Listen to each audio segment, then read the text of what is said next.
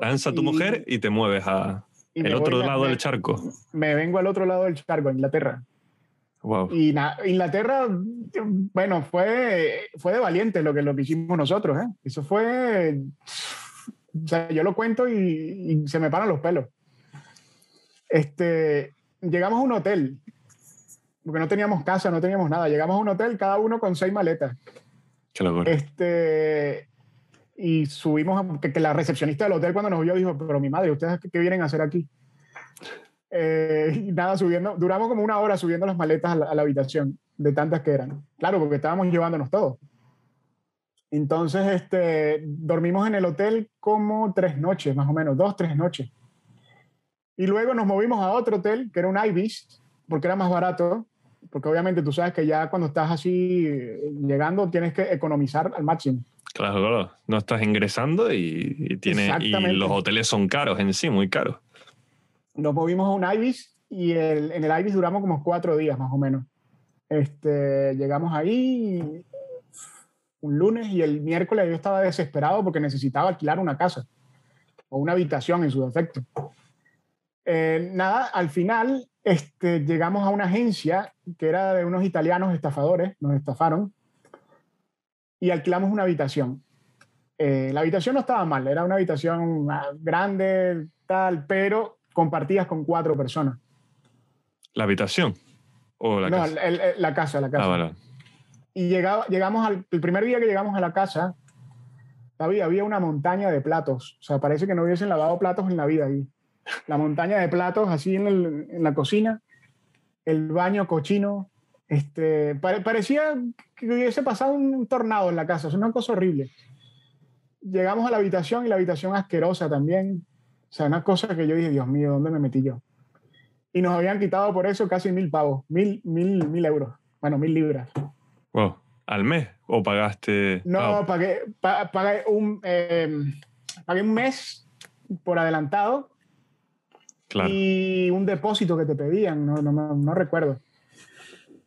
Y bueno, entonces, este, nada, este, nos quedamos ahí. ¿Qué pasa? Cuando empezamos a averiguar cómo funcionaba el país, cómo eran las cosas aquí, eh, nos dimos cuenta de que, claro, para alquilar una habitación o una casa necesitaba este, que, que, te hicieran referrals. Este, si no, no, no podía. Y este, nada, nos quedamos ahí un año y luego alquilamos otro piso en el norte de Londres, como al año, más o menos, este, más pequeñito, que era un one bedroom flat como dicen aquí, pero es del tamaño de, no sé, de la escalera de donde dormía Harry Potter, una cosa así. este, y vivimos en ese apartamento al norte de Londres como un año más también, año, año y medio. Y ahí fue cuando decidimos que este, el, hotel donde yo trabajaba, porque empezamos trabajando, bueno, yo empecé trabajando en un hotel, eh, abrió otro hotel aquí en Eastbourne, que es donde vivo actualmente. Y ahí es donde me dice, mira, ¿quieres irte a, a Eastbourne a llevar este hotel para que, que lo lleves y tal? Y, así una persona de confianza se va y, lleva al hotel.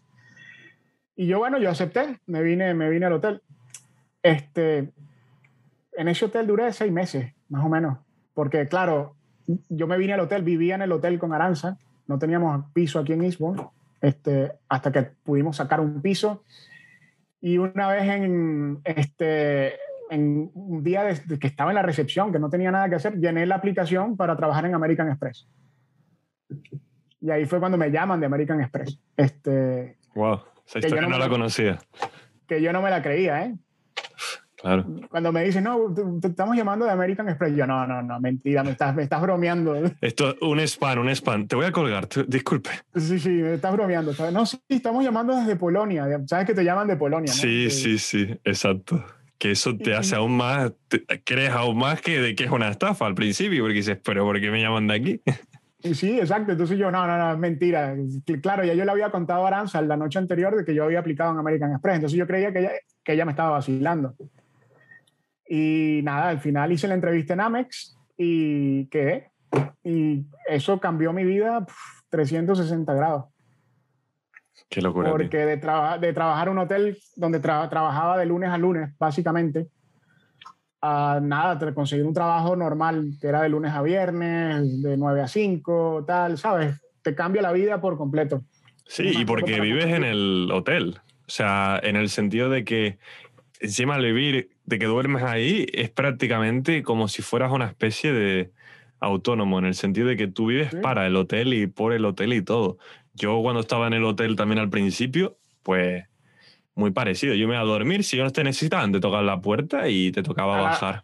A las 3 de la madrugada nos tocaba, me tocaban la puerta. Mira que hay un, hay un guest que está gritando allá abajo. Entonces tenías que tú ir a, a, lidiar con el guest y, sacarlo. Y bueno, pero era así, pues fue, fue lo que nos tocó. O sea, ya, ya, ya gracias a Dios ahora estamos en otra posición y, y bueno, queda, quedan las experiencias vividas.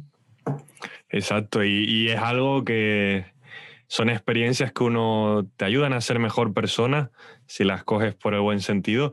Y cuando al final tú dejas todo para otro país, es como se dice, o sea, literalmente es así de crudo, de lo dejas todo y empiezas de cero. Y empezar de cero es que no tienes contactos que te vayan a recomendar, ese amigo que te pueda dar una casa temporalmente o que te puede, tiene otro amigo que te pueda ayudar, no hay contactos. Entonces vas a estar expuesto a que te, te puedan engañar, hacer daño, robar dinero de diferentes maneras. Porque a mí me pasó igual. Yo llegué con una agencia, le tenías que pagar a la agencia 500, 500 euros y te daban un año de contrato. Claro, yo llego, pago y lo primero, yo creo que tú tuviste el mismo pensamiento. Eh, me pegué, tuve, eran encima cerca de donde estás viviendo tú. Eh, llegué a Polgate, que es un pueblecito que está que no es que sea muy bonito. Sí, dos, eh, dos, calles, dos calles, una que va, una que viene y ya, eso es Polgate. Sí, sí, la, la, estación de tren y luego es muy gris, muy industrial. Y, y, yo llegué ahí, me acuerdo, sin hablar el idioma ni nada, y recuerdo que tenía que pillar un taxi, porque me iban a meter a un pueblo que estaba en el centro de un bosque.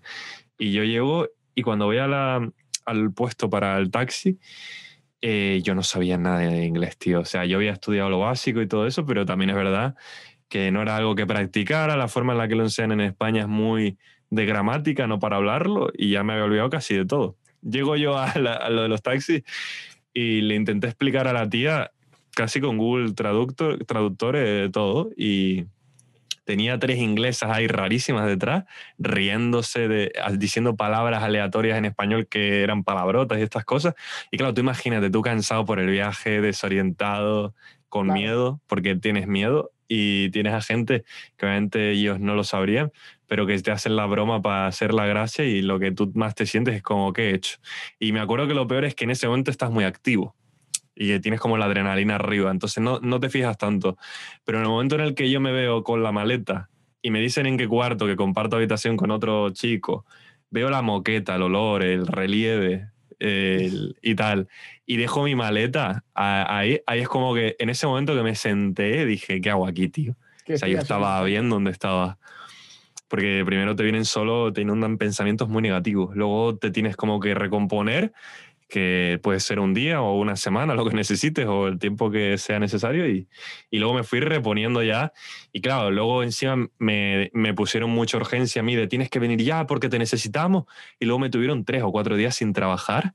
Y yo era como, yo me vine y tendría 40, 50 euros que me los compraba con galletas digestivas y estas cosas para aguantar el primer mes hasta cobrar. Y, y recuerdo que me ponía muy nervioso, tío, el tema de, me has hecho venir, para estar cuatro días. Tú imagínate cuatro días con ansiedad pensando, ¿y ahora qué? Si me pones a trabajar, te concentras en el, en el, en el trabajo, pero era como, ¿ahora qué hago, tío?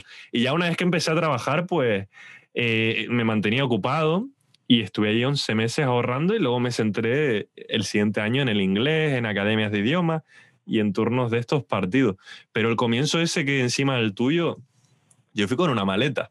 Pero bueno, tú fuiste con y, yo, por ejemplo, tenía a mi hermana en el hotel en ese momento y luego a los cuatro o cinco meses ya se fue. Que eso fue un... Claro, un apoyo. Un apoyo súper importante. Pero claro, en tu caso, tú, Aranza, vais para allá eh, con eso, como dices tú, con seis maletas cada uno y, y vas de un hotel, el cansancio de moverte un hotel al otro hotel, hasta que por fin encuentras un lugar y claro, tú entras a esa casa toda sucia y lo único que uno tiene es miedo. Yo en la mía me acuerdo que cuando ya llevaba meses, llegó un chico de Polonia que luego ese chico lo deportaron del país y todo. Tú creo que me contaste eso. Sí, ese, ese chico la lió. Bueno, el resumen es que ese hombre consumía drogas, se emborrachaba y tenía esquizofrenia encima. Entonces, una vez hubo un combo, él lo despidieron porque él iba al trabajo y no fregaba nada. Y un día ya lo despidieron, pero él quería quedarse ocupa en la casa no tenía familiares ni nada, eso también muy triste en Inglaterra, pero un día le fueron a pedir que abandonara ya el lugar porque llevaba dos semanas sin pagar, sin tal, sin, eh, sin trabajar tampoco y estaba ocupando una de las habitaciones del staff. Y lo que sucede es que este hombre, con la misma, un chico de un metro noventa y algo, súper fuerte, le propinó un cabezazo al manager que le abrió y le hizo ocho puntos o siete puntos en la cabeza de sutura y yo me acuerdo que fue, yo iba a mi descanso y veo al manager con la mano así, tapándose la cara. Y luego me fijo él desangrándose y luego seis policías agarrando a este chico para, para llevárselo. Claro, pues este chico, una vez me acuerdo, cuando llegó, yo me intenté introducir, presentarme y tal. Y me acuerdo que estaba yo durmiendo con mi otro compañero eh, en el cuarto y de golpe a las 4 de la mañana nos abren la puerta del cuarto y se nos acerca y nos dice, oye, disculpa, nos prende la luz, enciende la luz y dice, ¿qué hora es? Hago yo, ¿esto es en serio? Tú imagínate que yo estaba dormido, Buah, mi amigo y yo literalmente cagados, con miedo, y al día siguiente cogimos eh, el sofá y lo usamos de pila para la puerta y lo dejábamos inclinado para que no abriera la puerta porque las puertas no tenían candado. Tú imagínate, eran dos cuartos donde compartías un baño. Entonces no tenías candado, te la podía abrir quien quisiera. Cuando nos lo abre, tío, y dije, tú imagínate que un día se le va la pinza a esta persona y, y yo qué sé, me quiere pegar o me quiere apuñalar o lo que sea. Le digo, yo no me va a dar tiempo a defenderme porque con que abras la puerta con... Claro, ¿estás durmiendo? Y yo estoy dormido, o sea, mis sentidos no van a estar eh, muy activos. Pues, tío, después de eso me acuerdo que cada vez que nos íbamos, ¡pum! Poníamos. Y luego había veces que no nos podíamos ni duchar. El chico se pegaba 10 horas, 12 horas en la bañera. Su primer salario se lo compró en droga, vodka y un ordenador impermeable, tío. Eso sí fue gracioso. Para cuando el tío se quedaba en la bañera, pues estaría en el ordenador ahí gozando. Pero mm. lo que dices tú, o sea, cuando vienes a un país desde cero, te toca vivir con, con lo nuevo y muchas veces te toca con lo más bajo que ofrece ese lugar, no sabes tú lo que es lo bueno, lo malo en el sentido de si esas personas te van a ayudar. También conoces muchas personas con un corazón inmenso que te van a ayudar. Sí, sí, claro que sí, hay gente muy buena que te ayuda, sí, sí. Sí, pero estás expuesto a las dos, de sorprenderte o decir, hoy no, no vuelvo a salir de casa. No, y, y, uno no sabe si de verdad confiar o no, porque tú no sabes, este, por, por lo menos en Londres, que Londres es una ciudad donde sálvese quien pueda este, todo el mundo está pendiente del dinero, este, tú tienes que estar con mucho cuidado. O sea, en Londres, el primer trabajo, para contarte también, o sea, nosotros llegamos y aplicamos por, por creo que era eh, REIT, que es la página esta de buscar trabajo, y nos llaman de la misma empresa, llaman a Aranza y me llaman a mí. Y yo, bueno, perfecto, vamos a trabajar en la misma empresa, guau, qué de maravilla, o sea, vamos a la entrevista y este, nada, todo pintaba muy bonito y tal. Este, aceptamos el trabajo. O sea, nos dieron el trabajo y lo aceptamos. Era, ellos llaman eso Sales Assistant. Nada, el primer día de entrenamiento del trabajo nos dicen, no, vénganse bien temprano a la estación del tren tal. Y yo, bueno, perfecto. Este, resulta que el trabajo era tocar las puertas en frío, ¿sabes? Tú, vender charities, pedir donaciones para charity. Wow. Y este, era como una secta, o sea, no te miento, era como una secta. Llegabas a la, a la, oficina principal y todos saludaban a un líder, y que no, llegó el líder y tal, salúdenlo. Casi que le besaban la mano a este hombre. Y no te pagaban ni un duro, nada. O sea, todo era de tu bolsillo, de tu bolsillo, y tú cobrabas de lo que vendieras. Pero como nunca vendías nada, siempre ibas pagando tú. Siempre ibas pagando tú. Entonces, este, fui tres días nada más. Al cuarto día no fui más. O sea, me empezaron a llamar y yo no contesté el teléfono más nunca. Pero es como te digo, son las cosas que uno, las novatadas que uno paga de llegar a un país nuevo que no conoces, que no, porque por más que leas en internet, nunca te vas a enterar de, cómo son las cosas si no estás ahí viviéndolo. Claro, y no, no tienes esos consejos de la, más autóctonos de que te van a decir, cuidado, yo, o por ejemplo, oh, mira, este restaurante tiene muy buena pinta, pero que dices, mira, pues yo que vivo por aquí, sé que por aquí pasó esto. De la misma forma que la gente te recomienda lugares buenos, también te va a aconsejar eh, para que tengas precaución eh, con, los, con los malos. Yo me acuerdo que a mí lo que me salvó fue que conocí a una host family, súper buena gente, que fue como mi padre y mi madre en el sentido de mi segunda familia en Inglaterra. El chico es escocés, su mujer es de Londres y ellos cuidaban perros y todo. Después, tú imagínate que él, tú sabes esta gente, lo que digo, gente buena. Él quedaba conmigo para que yo practicara mi inglés. Me invitaba al chocolate caliente. Él no entendía ni papa, tío. Él no entendía nada. Yo, y estuvo cinco meses engañándome, haciéndome creer que él me entendía. Porque yo no sé qué hablaba, tío. Si tú me preguntas las conversaciones, yo intentaba, tío, desahogarme, pero es que no podía ni. Eso es lo que más me mataba. Porque no podía ni desahogarme en el idioma. Pero este chico puso, este señor puso un montón de amor, tío, y ayudó a un montón a estudiantes. Y un día me dice, si un día eh, yo le dije, no, me voy a ir de este trabajo, estoy buscando casa. Me dice, pues justamente se me va uno de los estudiantes que tengo, si quieres puedes ocupar uno de los cuartos en Peacehaven, que es una ciudad casi que está entre lo que sería Brighton y donde vives tú. Eh, y tío, ahí fue donde ya como que caí en un buen lugar, tío, gente buena. Me dijeron incluso son 400 al mes pero si quieres comida incluida, pagas 80 más al mes y todos los días vas a tener cena. Pues yo dije, vamos, digo, yo no quiero cocinar, digo, esto me encanta. Esto es lo mío, venga. Digo, ¿dónde hay que firmar? Te pago más. No me sobra el dinero, pero te pago más. Y ya después de eso, empecé a ir a una academia de idiomas y aunque me quedara lejos, lo disfruté. Luego fue, tuve otro trabajo en una crepería, el trabajo era a tiempo partido, estuvo bien y me daba lo justo para escuela y, y lo que es eh, vivir. Pero, tío, súper buena gente, Navidad. El año pasado pude ir por el tema del COVID, trabajar desde casa y pude celebrarla con la familia. Ese era mi quinto invierno. Pero los otros cuatro anteriores nunca celebré la, Navidad con la familia. y eso, yo creo que tú... mira, tengo tres años que no veo a mi mamá, cuatro años que no veo a mi mamá. Es que es una locura. Y a mi papá no lo veo desde más o menos cuatro o cinco años también. Wow. Y nada, mi, mi, hermana, hablo con ella por, por WhatsApp y tal, videollamada, pero, ¿sabes? No es lo mismo, no es lo mismo de, estar ahí una Navidad con tu familia, de feliz año, feliz Navidad, y darte el abrazo, sentir el, calor de familia, ¿sabes? Eso, eso yo, yo pienso que es muy importante y, cosas que esas cosas aquí no, no, no puedes hacerlas. Claro. Y, y ahí yo creo que entra el tema principal que que es el tema que ambos hemos vivido. Y tú encima lo has vivido más, más en diferentes perspectivas porque te ha tocado moverte más. El tema de inmigrar, ser el inmigrante, ¿no? El que se mueve a otro país, el que renuncia a todo. Yo vi, por ejemplo, lo mío fue, obviamente tú lo haces porque también eres, somos personas yo creo que el que lo hace también tiene la ambición de querer seguir creciendo y quiere jugársela toda esa carta de luchar.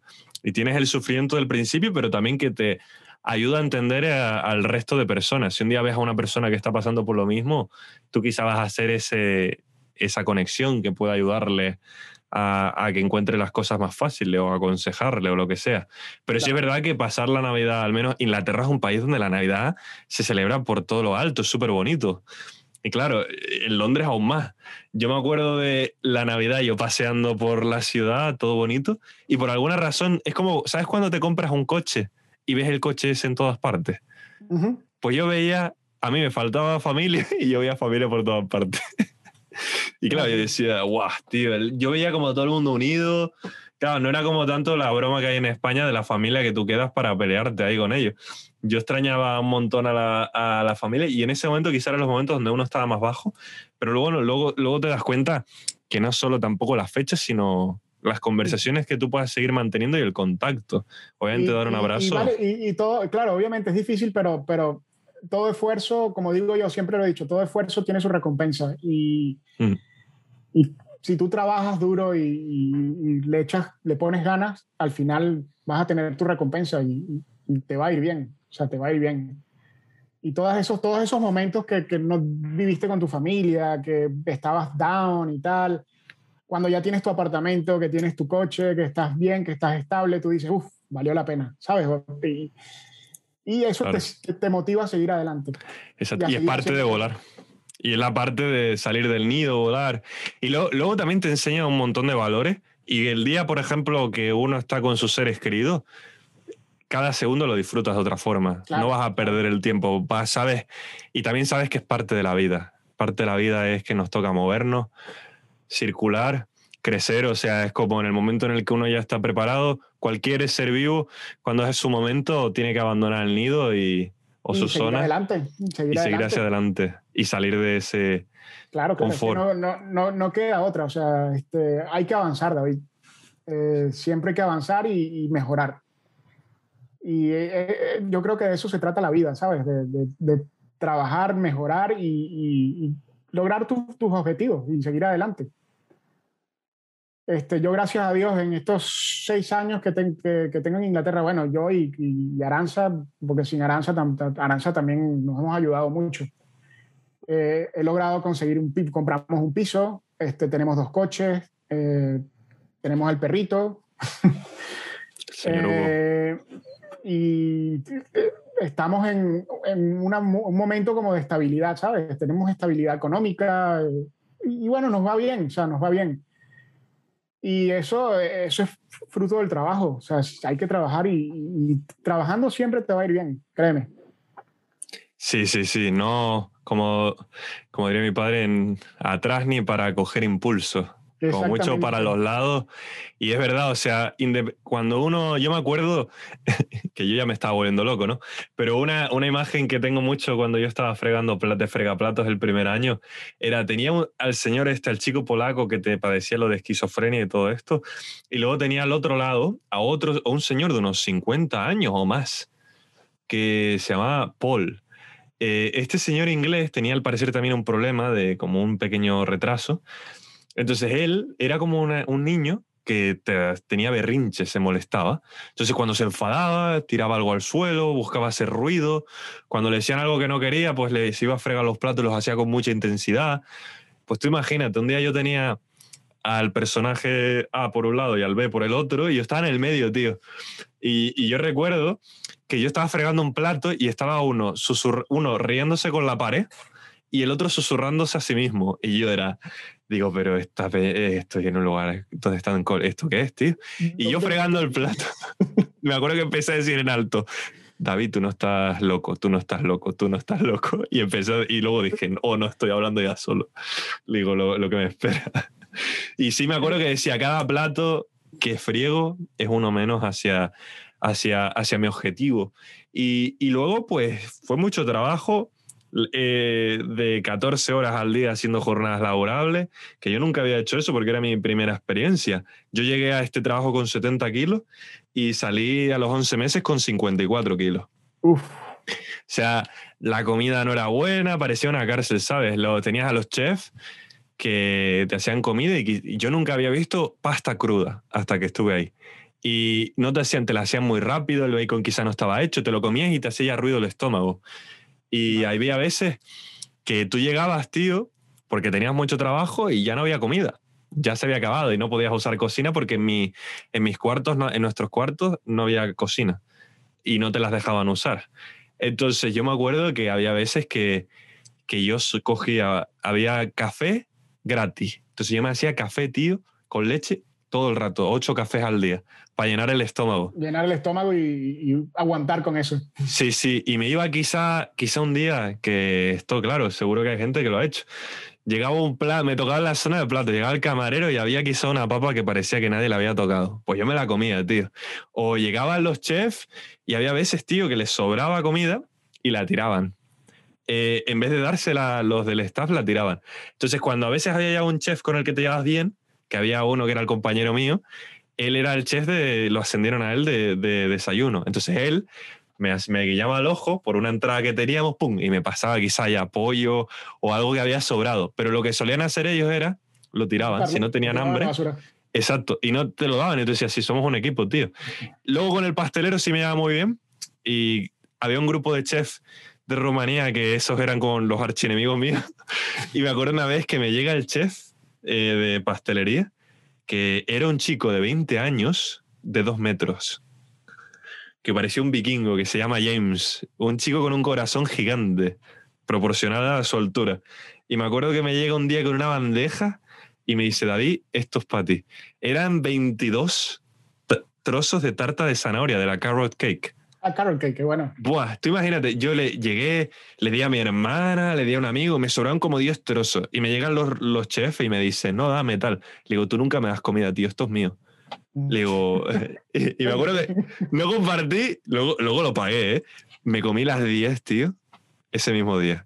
Acabé con un dolor de estómago. El estómago, eso es lo que te iba a decir, el estómago estaba seguro. Sí, sí, y no dormí, tío. ¿Tú sabes el chute de azúcar? Azúcar, claro. Que tenía yo encima, que tenía los ojos así, y ya entendí por qué no le das azúcar a un niño.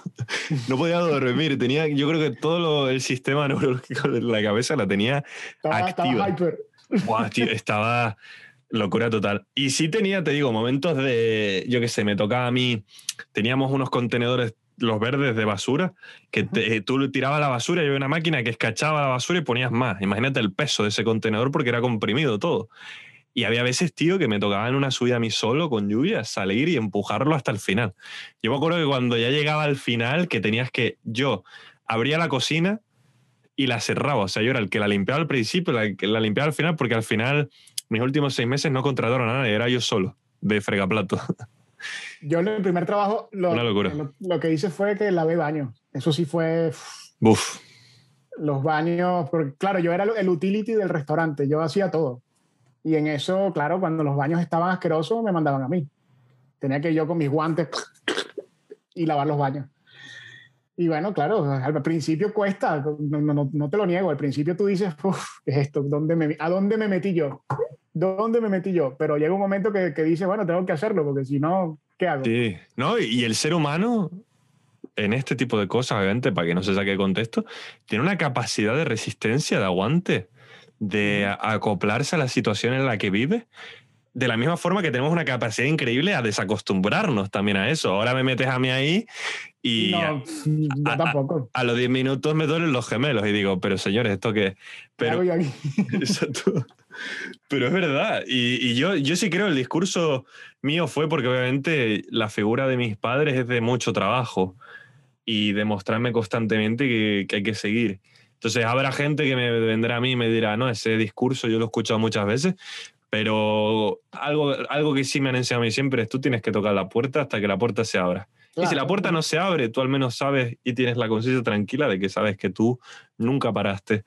que fallaste 20 veces, en, en- en la 21 se te abre. O sea, Sí. seguir intentándolo, o sea, hasta que se te abra la puerta. El Y problema que es rendirse, eh, claro. eh, En el camino vas a encontrar este, altos y bajos, o sea, eso, es, eso va a pasar. Van a haber momentos que vas a estar muy, muy bien, vas a ver, van a haber momentos que vas a estar muy, muy mal, down, pero la idea es seguir adelante y, y no, no desistir, o sea, sigue intentándolo, intentándolo hasta que estés en tu zona que tú digas, mira, lo logré, ¿sabes? Ahora voy por otra cosa y vas por otra cosa. Exacto.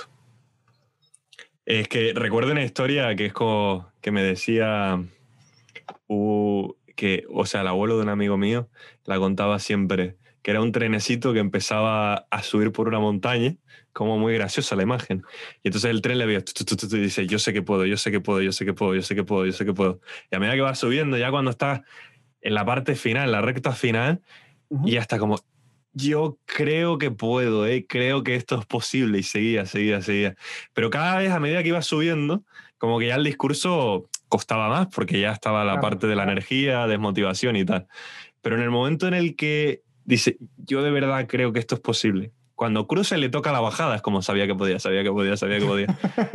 Y es gracioso, pero es muy real, ¿eh? De, yo he tenido momentos de, me acuerdo en mi mes 10 en ese hotel, yo ya estaba diciendo, me tocó, fui yo a visitar a la familia dos meses, un mes antes, y el retorno fue horrible, lo pasé mal, y yo decía, yo creo que es el momento de volver. Y he tenido, seguro que tú también, he echado quizás el momento de volver.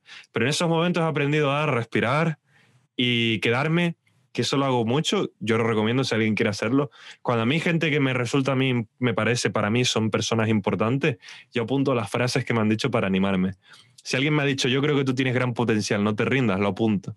Y en el momento en el que estoy de bajona, con el nombre de la persona y el apellido, quien me lo dijo, su posición y lo que me dijo, yo lo leo y digo, esta persona me lo dijo, tío. Y eso te da ánimo para, ¡boom! Exacto. Para rebotar y seguir haciéndolo. Claro, porque del mismo momento que cuando estás bien crees que te puedes comer el mundo entero, cuando estás mal crees que de verdad quizá ya no vas a poder o estás muy agotado. Entonces te lo lees y tú dices, ¿y esto qué es mentira? ¿Por qué me lo dijo más de una persona? Y yo sí creo, tío, que con esfuerzo se, se puede. llegar muy lejos. Eh, la perseverancia al final para mí es lo que pule un montón de talentos. Hay gente que tiene el talento innato, pero hay otros que hay que pulirlo. Y si no te pones tú a trabajar, trabajar, trabajar y probar cosas nuevas, nunca vas a saber. Exacto. Y puede ser que este, luego...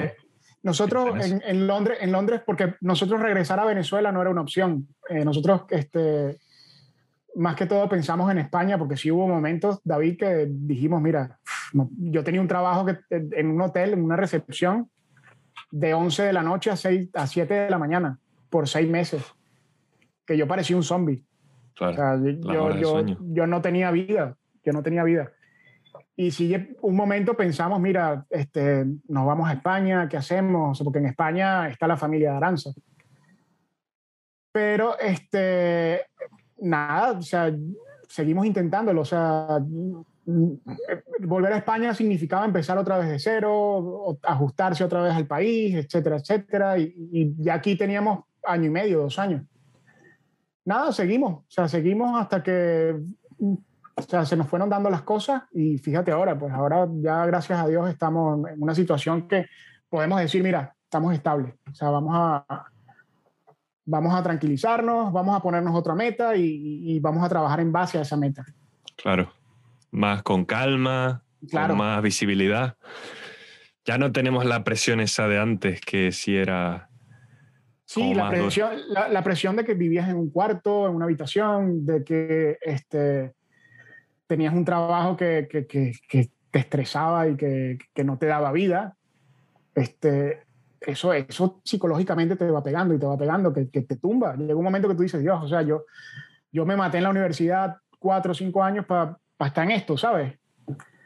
Eh, pero nada, es cuestión de, como tú dices, perseverancia y, si perseveras, vences, o sea, lo, logras.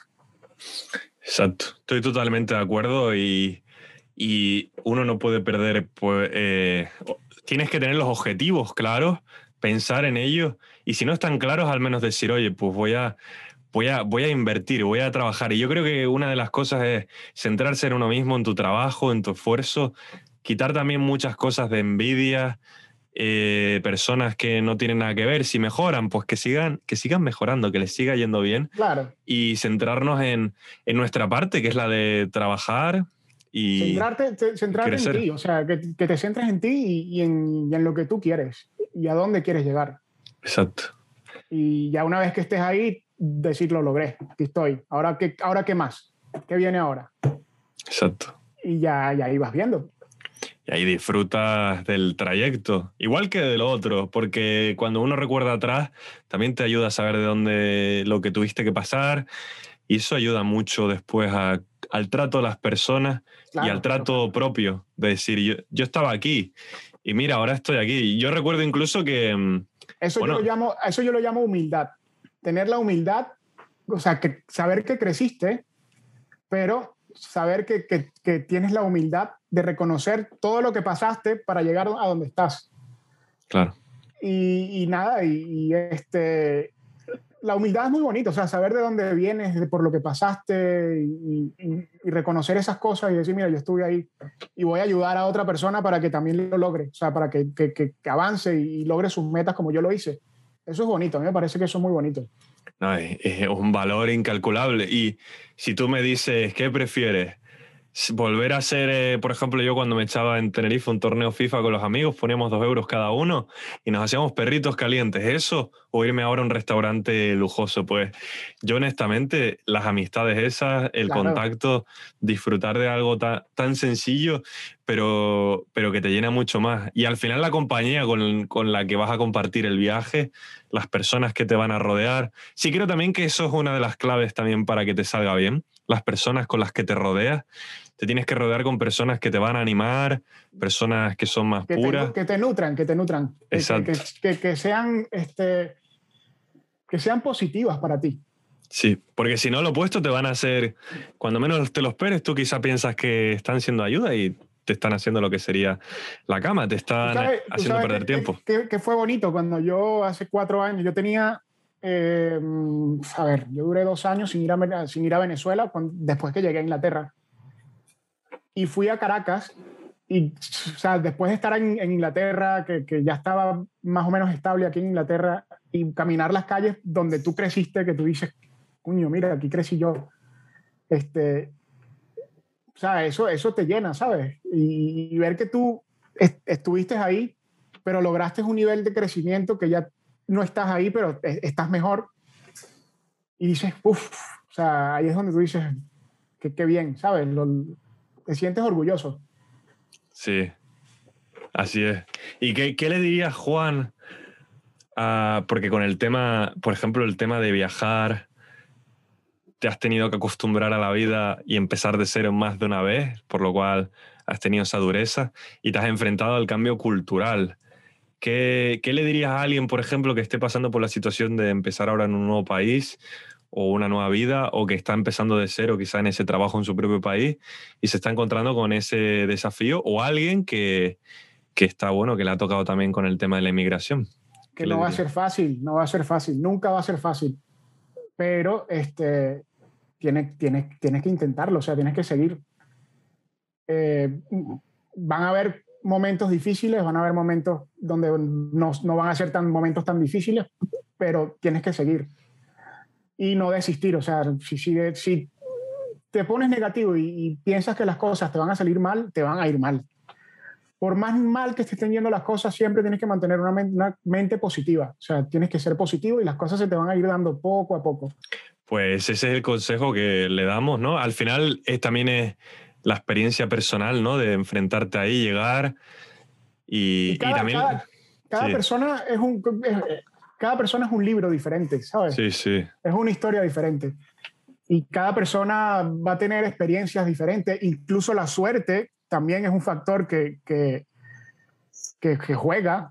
o sea, triste o no, es, es así. Hay gente que tiene más suerte que otra que no les va tan bien, pero tú tienes que, seguir intentándolo, o sea, tienes que seguir ahí hasta que se te den las cosas. Como te dije, si lo intentaste 19 veces y no se te dio, inténtalo en la, la vez 20 y se te va a dar. Exacto.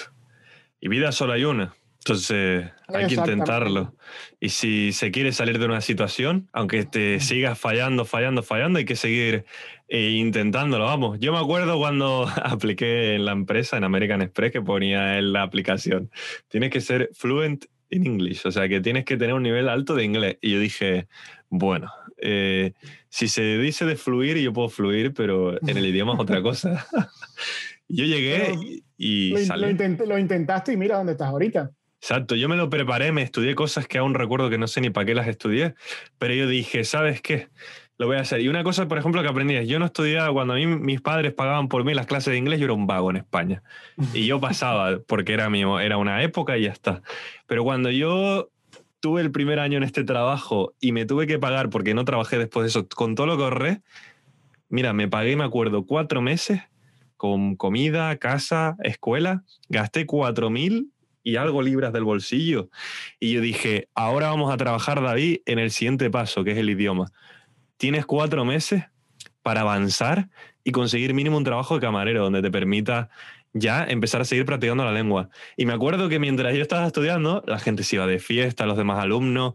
Una vez una chica se quedó, una japonesa se quedó dormida en la clase, yo casi la levanto y la mato. Yo decía, valora lo que han gastado tus padres. Pero, pero, pero fíjate, e, ese esfuerzo que tú, que tú hiciste, ahora te, estás viendo los resultados. Claro, las inversiones que uno hace hacia donde quiere ir. Yo me acuerdo que yo decía, yo quiero, uno de mis objetivos que me planteé cuando llegué a Inglaterra es voy a presentar, hacer un día una presentación delante de mucha gente en inglés. Y por ejemplo, hace, tú no estabas ahí porque como trabajamos ahora en diferentes sectores en la empresa, pero me dejaron a mí hacerla para el mercado de España, de Europa, me dejaron hacer la presentación, una presentación sobre mi equipo y cómo funcionaba mi equipo. Y tuve que tuve reuniones con los jefes, fue un dolor de cabeza porque tuve que arreglar cosas, cambiar, hice una presentación, me la echaron atrás y tenía que decir 40.000 cosas sin exagerarte, en inglés en 7 minutos. Dos semanas por las tardes, pero al final llegué, hice la presentación y, y, luego me llevé muy buenos feedback de recomendaciones de jefes de que veían que había habido una mejoría, que estaban súper contentos con cómo hice la presentación, que fue la mejor. Está. Y, y, ahí hubo el esfuerzo. Si, si, tú quieres, puedes. O sea, Exacto. es así. Cuatro años del chico que no era capaz de, de, decir pásame el plato cuando trabajaba de fregaplatos al momento en el que conseguí hacer eso. Y me queda una barbaridad eh, por mejorar. Eh, hay mucho campo por recorrer, pero muy contento por estar en ese recorrido y animar claro, eso sí. siempre. A seguir. No, tú, tú, todavía, tú todavía eres joven, David. Tú todavía tienes. ¿Cuántos años tienes tú? Mm, bueno, yo ya estoy cerca. Pasé el Ecuador de los 20, eh, más del Ecuador de los 20. Estoy por 28 ya. Ah, pero eres bueno. joven, David, eres joven. Yo tengo una cana, el otro día me salió una cana en la barba. Ah, para, para eso hay tintes, no te preocupes. sí, este, eh. Nada, este, tú todavía tienes mucho camino, David. O sea, y créeme que, que, que, lo que tú te propongas lo vas a hacer. O sea, es así. Pues muchas gracias, señor Juan. La verdad que lo agradezco. Y voy a, voy a trabajar mucho, ¿no? Yo ya al final voy día a día, no te voy a mentir. Y ojalá salga y, y que siga saliendo como está saliendo, de la misma forma que te está saliendo a ti. Yo, vamos, para, lo, como la gente no lo sabe, o sea, tú cuando contaste que eso se me iluminó ahora, ¿eh? Cuando antes dijiste que estuviste seis meses en este hotel y luego fuiste a American Express. Y a los cinco meses aparecí yo, que me acuerdo, cada uno con nuestras Sí, sí, sí. experiencias, con nuestras cosas, pero ahora entiendo también parte de tu actitud que me gustaba mucho, que era que siempre estabas muy alegre, con bromas, generando muy buen ambiente en el trabajo. Y claro, uno entra ahí y no sabes por qué. Ahora que hemos hecho la entrevista, yo sabía cositas, pero ahora que sé aún muchas más cosas, pues ahí está la humildad de la que tú hablabas, de llegaste ahí y transmitías esa alegría, ese cariño a la gente y constantemente hacías del sitio de trabajo un lugar muy bueno para... Es que, es que de eso se trata. Si tú vas a trabajar en, a un sitio y, y, el ambiente de trabajo no es bueno, no es óptimo, ¿cómo trabajas? Claro. O sea, ¿cómo va a ser tu, tu cómo te desenvuelves? ¿Vas a, ¿Vas a hacer tu trabajo al 100%? Ahora, si tú vas a un sitio de trabajo y el ambiente de trabajo es bueno, todo el mundo la está pasando bien, se están, mientras haces tu trabajo te diviertes, créeme que eso se va a ver reflejado en tu trabajo, en tu produ productividad. Exacto. Y eh, así pienso yo, o sea, si, si, vamos a trabajar, vamos a pasarla bien y, y, hacemos el trabajo. Y por eso soy, soy como soy. Sí, y ahí se agradece. Y luego, por ejemplo, eras un crack y lo sigue siendo con el tema de las estadísticas. Yo me acuerdo que yo decía, tengo que copiar a este señor, cuando este señor se mueva, yo tengo que ser el sucesor de las estadísticas. Y, y era una pasada, tío. Yo disfruté, disfruté mucho ese tiempo. Cuando luego te fuiste, sí, probablemente del equipo fui uno de los que dijo, tío, se va el señor Juan, pero se va a un lugar mejor, que sí, sí. es la doble sensación de te alegra porque ayuda a tu estabilidad, a tu desarrollo, y luego por otro, obviamente, pierdes a, a un muy buen compañero de trabajo. Pero bueno, te ganas un amigo no, pero, también. Pero estamos aquí, David, este, no estamos tan lejos. Exacto, bueno, sí, este, sí, sí. Somos amigos, yo, yo, tú, sabes tú sabes dónde estoy. Sí, no, y tenemos pendiente, que esto lo digo aquí porque queda grabado, las arepas, porque siempre sí. que has hecho arepas, yo me voy ese sábado. Dos veces que has invitado a gente, ¿no? Que nos has invitado para, para comer arepas. Dos veces lo he llamado, dos veces. Lo, eh, las arepas son un sábado, yo lo llamo el viernes. David, mañana hay arepas. No, don, don Juan, voy saliendo a Tenerife.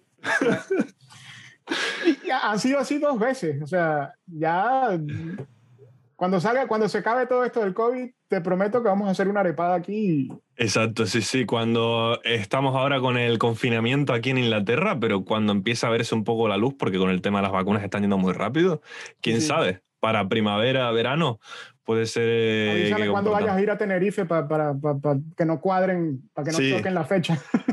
No, lo voy a hacer tal cual. Yo desde que compre un vuelo y vaya a Tenerife te voy a decir, mira, señor Juan, estas fechas, por favor, no las elijas para hacer arepas, que Seguro. quiero probarlas. Me he quedado con unas ganas de loco y lo peor es que hay veces que me ha pasado de que con la gente que ha ido y todo, pues me compartían su historia alta y todos daban por hecho que yo estaba ahí. Y yo, no, señores, yo no estaba ahí. Yo no, no he estaba- probado las arepas, no las he disfrutado, quiero hacerlo, pero no he podido. Así que me No, no, tenéis... eso- anótalo, anótalo que eso va. Eso Está va. grabado, ¿eh? Tenemos aquí la palabra mía, la de Juan.